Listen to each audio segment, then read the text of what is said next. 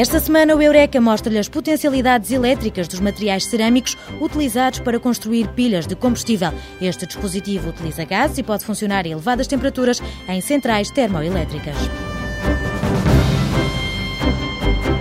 Engenheiros da Universidade de Aveiro desenvolveram um software para apoiar os odontologistas na avaliação da severidade da periodontite, uma doença da cavidade oral. Com esta ferramenta, os clínicos têm à disposição algoritmos que permitem extrair os contornos dos dentes e calcular a perda de massa óssea. Para o final, um doce. Ovos moles de Aveiro certificados com o contributo da ciência. Os ingredientes, a composição química e sensorial deste doce para saborear mais à frente nesta edição. Abrimos então as portas da ciência e da tecnologia durante os próximos minutos. Fique para ouvir.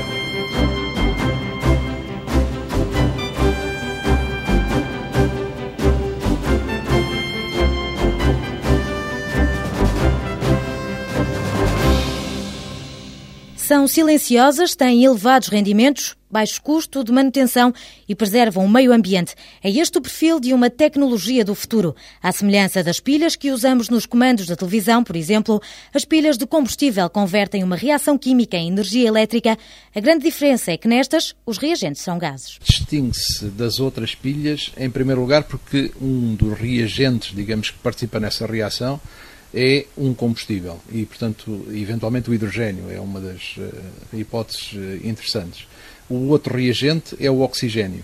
E, portanto, nós obtemos-lo a partir do ar e, portanto, desse ponto de vista é relativamente fácil. Mas exatamente porque temos que usar hidrogênio e oxigênio, a situação normal da operação de uma pilha de combustível é que ela é alimentada continuamente por gases e, portanto, não é tão fácil tê-la como um dispositivo fechado que a gente compra, digamos, numa caixinha, numa loja qualquer, e, portanto, sobretudo nas pilhas, digamos, de grande potência, eh, o que se pensa é que são unidades relativamente grandes e, portanto, com uma série de equipamentos acessórios exatamente para fazer a alimentação do gás, eh, neste caso o hidrogênio ou o gás natural, por exemplo, e para fazer a alimentação do ar, mas o resultado final é basicamente o mesmo. Alguns dos desafios desta tecnologia prendem-se com a produção e armazenamento do hidrogênio, mas também com os materiais. Entre voltímetros, tomadas e grandes equipamentos construídos de raiz, o laboratório do Departamento de Engenharia Cerâmica e do Vidro dedica-se há mais de 20 anos ao estudo de materiais cerâmicos para sistemas de conversão de energia. Fernando Marques explica que o eletrólito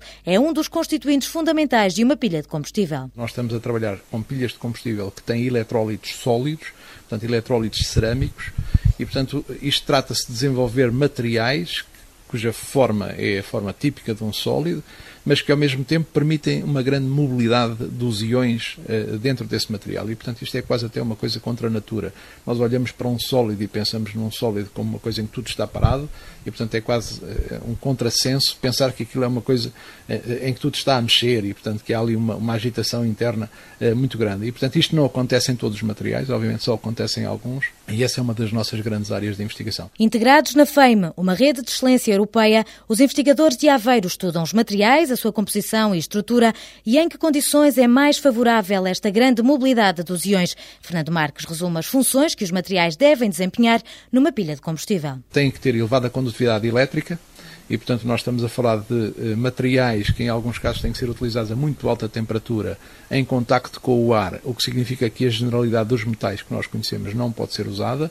Poderiam ser usados os metais nobres, a platina ou o que quer que seja, mas isso é muito caro e, portanto, tornaria inviável uh, o interesse económico, digamos, deste tipo de dispositivos. E, portanto, andamos mais uma vez à procura de materiais cerâmicos que sejam materiais com elevada condutividade, alta temperatura e que possam ser utilizados como materiais de elétrodo, e depois estes materiais vão participar, ainda que indiretamente, na chamada reação eletroquímica que ocorre no elétrodo. E, portanto, eles têm que ter também, digamos, características em termos catalíticos que os tornem, digamos, adequados para estas funções finalmente tem que ter uma coisa que é chamada microestrutura. Esta microestrutura prende-se com o modo como as partículas se ligam. Esta união tem de ser porosa e mecanicamente resistente e por isso é necessária uma otimização. Fernando Marques esclarece que no laboratório a investigação pode seguir dois rumos. Ou se parte de algo que já se conhece ou tenta-se fazer a síntese de algo novo. Em qualquer caso, o ponto de partida é sempre química. Aqui ficam os ingredientes da receita. Misturar nas proporções adequadas um conjunto de materiais ou de reagentes que nos dão, em última análise, aquilo que a gente prevê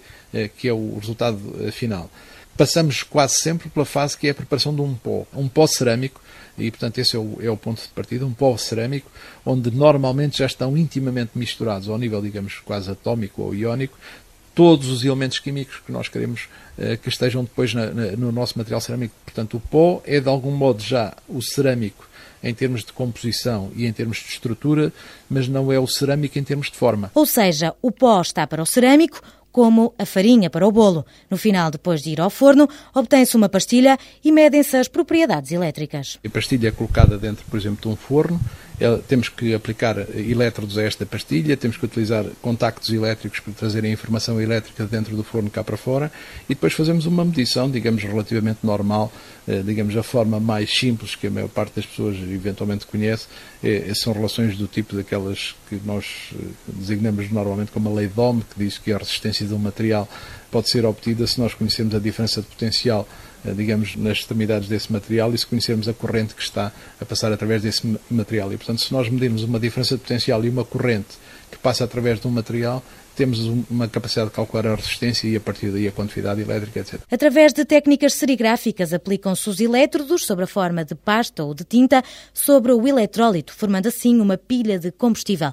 Como uma pilha tem uma diferença potencial de 1 volt, é necessário associar várias. Aqui o investigador da Universidade de Aveiro sublinha que o desafio é encontrar um material de ligação que a altas temperaturas não altere as propriedades dos materiais que constituem a pilha. Estamos a trabalhar com oxigênio de um lado, por exemplo, e hidrogênio do outro, ou oxigênio de um lado e gás natural do outro, significa que há zonas críticas em que se tem que utilizar selos. Os selos, no fim de contas, são, digamos, as colas que vão ser utilizadas para que todos estes materiais diferentes eh, funcionem e, ao mesmo tempo, originem regiões hermeticamente fechadas. Bom, ora, um selo para trabalhar, por exemplo, a 1000 graus centígrados não é também uma tarefa muito fácil, sobretudo quando ele tem que estar em contacto com mais uma quantidade de outros materiais e, portanto, temos problemas de compatibilidade química, temos problemas de expansão térmica, temos uma quantidade de coisas que levam a que estes dispositivos, que já são conhecidos de facto há muitos anos, existam na forma de protótipo, eh, mas ainda estejam um pouco eh, longe, digamos, da comercialização ou pelo menos de atingirem uma situação em termos económicos que os torna francamente competitivos. Mas as pilhas têm várias configurações possíveis e algumas até já existem no mercado. Algumas das pilhas que se pensa que poderão ser interessantes para os automóveis são as chamadas pilhas de membrana polimérica, que têm exatamente como característica funcionar a temperaturas perfeitamente razoáveis e compatíveis com aquilo que nós temos nos automóveis hoje em dia. Depois há outras pilhas, por exemplo, são chamadas pilhas de ácido fosfórico, que essas existem já comercialmente, e, portanto, quem quiser comprar uma unidade de um megawatt pode comprar, há não sei quantos fornecedores a nível mundial, Todas estas pilhas funcionam a temperaturas relativamente moderadas. Para testar os protótipos desenvolvidos no meio académico em centrais termoelétricas, há ainda um longo caminho pela frente, até porque as elevadas temperaturas são um grande desafio científico que faz com que, nos próximos tempos, as pilhas de combustível tenham apenas morada obrigatória nos laboratórios.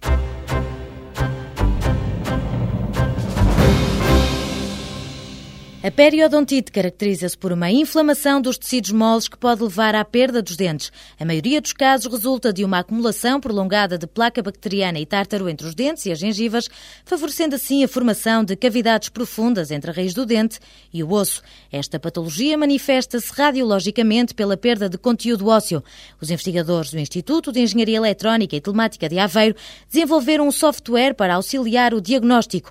Luís Coelho adianta que esta ferramenta permite aos médicos aplicar técnicas de melhoria de imagem para aumentar o contraste e visualizar melhor. Temos vários algoritmos, temos uma inversão de níveis de cinzento normal, temos um método que se chama equalização de histograma, onde o histograma da imagem vai ser adaptado à gama de níveis de cinzento e melhora significativamente o contraste da imagem.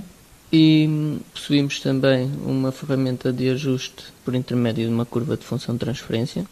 Depois temos morfologia matemática. Este método melhora razoavelmente o contraste e permite apenas o processamento em regiões. Augusto Silva, investigador do Instituto de Engenharia Eletrónica e Telemática de Aveiro, revela que trata-se de aumentar a paleta de cinzentos. É uma espécie de Photoshop, mas especificamente vocacionado para imagens raio-x dos dentes. Imagine uma imagem que tem basicamente uh, cinzentos claros e cinzentos um bocadinho mais escuros, mas são um bocadinho, contraste muito, muito reduzido. Se olharmos para o histograma, vamos ver um pico muito concentrado em, em, torno desses cinzentos. O que é que vai fazer a técnica de equalização? Vai redistribuir a probabilidade de ocorrência de níveis de cinzento. Vai, no fundo, se quiser, democratizar a probabilidade, não é? E, portanto, significa que vai haver uma redistribuição. E aqueles que eram cinzentos claros, se calhar passam a ser cinzentos mais escuros, e os outros passam mais para o branco. Portanto, vamos aumentar o contraste onde ele não existia. O software tem ainda ferramentas de extração dos contornos dos dentes, de forma a determinar a perda de massa óssea. O utilizador tem que indicar a zona de separação entre a coroa e a raiz. O algoritmo vai extrair os contornos do dente. Logo, consegue saber qual é o pico da raiz. Para além disso, depois o algoritmo vai correndo a raiz e vai detectar o nível do osso. Logo, se o tamanho da raiz é x e se o nível do osso está a y, se fizermos y sobre x, teremos a percentagem de perda de massa óssea. Toda a informação é armazenada numa base de dados, permitindo acompanhar a evolução da doença em cada paciente. Luís Coelho sublinha que este instrumento digital confere mais rigor no diagnóstico, até porque antes a medição era feita manualmente. Eles tinham uma régua que eles chamam a Shire Roller, que é, no fundo, uma grelha dividida em linhas de 10%. Depois colocavam a radiografia revelada sobre o negatoscópio e colocavam a linha da grelha que corresponderia aos 0% sobre a separação do dente e da raiz, que eles chamam CAG, e colocavam a linha que corresponde aos 100% da grelha sobre o apex, que é o pico da raiz. Ao sobreporem a grelha, iam deslocando, eles só conseguiam ter uma resolução de 10%. Com este software, o clínico passa a ter três algoritmos de extração dos contornos dos dentes que calculam a percentagem de massa óssea, ficando com uma ideia rápida e rigorosa da severidade da doença. E se a qualidade da imagem for bastante má e o sistema não conseguir desenhar o contorno do dente, o software disponibiliza ainda uma metodologia de identificação baseada em modelos deformáveis. Augusto Silva explica como funciona esta ferramenta que se baseia em algumas noções da física. Um contorno inicial é deposto perto do contorno-alvo e depois vamos estabelecer uma analogia física em que, ao longo do tempo, o contorno vai evoluindo de acordo com um equilíbrio de forças. De onde é que vêm essas forças? Vêm das características iniciais do contorno, flexibilidade, se há mais tensão ou menos tensão, se há mais curvatura ou menos curvatura, Daí nós extraímos uh, um conjunto de parâmetros que chamamos por forças internas, portanto associadas ao próprio contorno inicial. E depois isso vai contrapor-se com as forças ditas externas, que têm a ver com as características específicas da imagem. Portanto, coisas como contraste, as arestas que nós conseguimos uh, visualmente identificar, portanto, zonas de, de grande variação de, de, de tons cinzento. Desse jogo de forças, o contorno vai sendo deformado até atingir um momento de equilíbrio em que não se mexe mais. Desenvolvido no âmbito da Infobiomed, uma rede de excelência europeia na área da bioinformática, este software está a ser testado na Faculdade de Medicina Dentária de Amsterdão.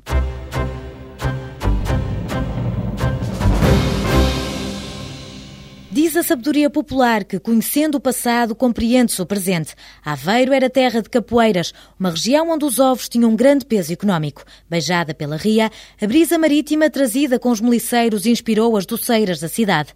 Peixes, conchas e búzios embrulham uma receita feita com ovos, açúcar e água que passou de geração em geração, colando para sempre o nome da cidade aos ovos moles. Recordação obrigatória para todos os que visitam Aveiro, o doce típico ganhou fama e com isso a procura e produção aumentaram. Com receio de baixar a qualidade, a Confraria de São Gonçalo, a Rota da Luz e a Universidade de Aveiro fundaram a Associação dos Produtores de Ovos Moles de Aveiro. Para certificar este doce, reuniram-se os produtores e identificaram-se as melhores massas. Juntamos os próprios produtores numa prova em que eles não sabiam qual era a origem das amostras dos ovos moles que, estavam na sua presença presença de nos poderem dizer quais eram as massas de ovos moles que eles achavam que eram as genuínas dos ovos moles de Aveiro. Eles próprios identificaram por unanimidade quais eram as massas que eles consideravam boas e quais eram as massas que eles consideravam fracas. Os próprios produtores, naquela altura, não tinham conhecimento do seu próprio produto. António Coimbra revela que, quando se trata de opinar sobre a massa, os olhos são os primeiros a apreciar. A massa tem que ter uma cor característica dos ovos moles de Aveiro, e por isso essa cor está definida, tem dentro dos amarelos. Eh, tem que ter também um determinado brilho, que também está definido, tem que ter uma certa consistência, que nós próprios também podemos ver, e quando manipulamos a massa também a podemos ver e que também a definimos. Eh, depois, quando a provamos, tem que nos saber eh, ao doce, não é? E tem que ter uma, uma certa textura na própria boca, que também está definido, e por isso aqui estamos a falar da análise sensorial. Olhos e boca saboreiam o produto e às vezes até se podem deixar enganar, mas o investigador da Universidade de Aveiro garante que pelo filtro químico não há corante que escape. Pode nos saber bem a massa, pode ter bom aspecto, mas pode não ser característica. E por isso é aí que temos que recorrer à análise química. Isto é só mais para como garantia de que os produtores estão a produzir bem e não estão a adicionar outros ingredientes para além da água, das gemas e do açúcar. Como os ovos moles têm um prazo de validade curto, de cerca de duas semanas, há que desenvolver metodologias rápidas de análise das amostras de forma a que uma hora depois o resultado possa estar visível online. Para isso, António Barros está a utilizar o infravermelho. É uma técnica de análise tem as suas características específicas. O que ela faz é obter um sinal. E um sinal é como se fosse uma fotografia que corresponde às características que a massa tem, por exemplo, a nível de gordura, de proteína, de açúcares, que é específica para essa massa e específica para essa amostra. Depois, esse sinal é tratado a um modelo matemático que consegue prever se essa massa, consoante esse sinal, se as características desse sinal estão de acordo com os parâmetros que estão balizados no caderno de especificações e também permite fazer as quantificações dos parâmetros que eu já referi. António Coimbra revela que se utiliza a massa padrão como referência para analisar a amostra e quantificar os ingredientes. O IFA vermelho mede vibrações de moléculas e as moléculas de água são diferentes das moléculas da gordura e são diferentes das moléculas da proteína e, e são diferentes das moléculas de açúcar. Então, nós temos num espectro de infravermelho esses sinais da água, da gordura, da proteína e do açúcar. Então nós conseguimos, através dos métodos matemáticos, podermos correlacionar toda essa informação que nos é dada só pela análise de um minuto na amostra. Açúcar, água e ovos são os ingredientes para fazer o doce. A forma como se misturam, o tempo de cozedura, são segredos de cada produtor, mas o controlo da quantidade obedece a algumas regras. Com base naquelas massas que os produtores acharam que eram eh, as genuínas dos ovos moles de Aveiro, estabelecemos alguns limites como por exemplo a quantidade de açúcar que deve andar à volta de eh, cerca de 41% das massas, mas com um intervalo de mais ou menos 5%. Por isso aqui já estamos a ver que há alguma variabilidade dentro daquilo que é aceitável e por isso aqui há um cunho do próprio produtor de poder fazer um produto que possa ser ligeiramente diferente dos outros produtores. Eh, também eh, terá que, que ter cerca de 17% de matéria gorda, que é a gordura que vem da própria gema do ovo. A quantidade de água também é relativamente elevada, por isso é uma, é uma massa que é uma pasta, e por isso tem cerca de 29% de água.